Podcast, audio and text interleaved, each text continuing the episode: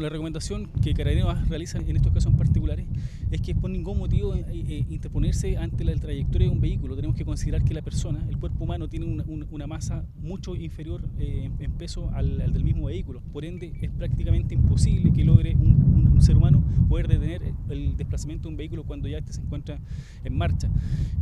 por eso la recomendación que realizamos es no, no, no anteponerse, no cruzarse en los desplazamientos de los vehículos y por ende también eh, es mantener los vehículos en, las condiciones mecánicas eh, que sean apropiadas para poder evitar accidentes de tránsito.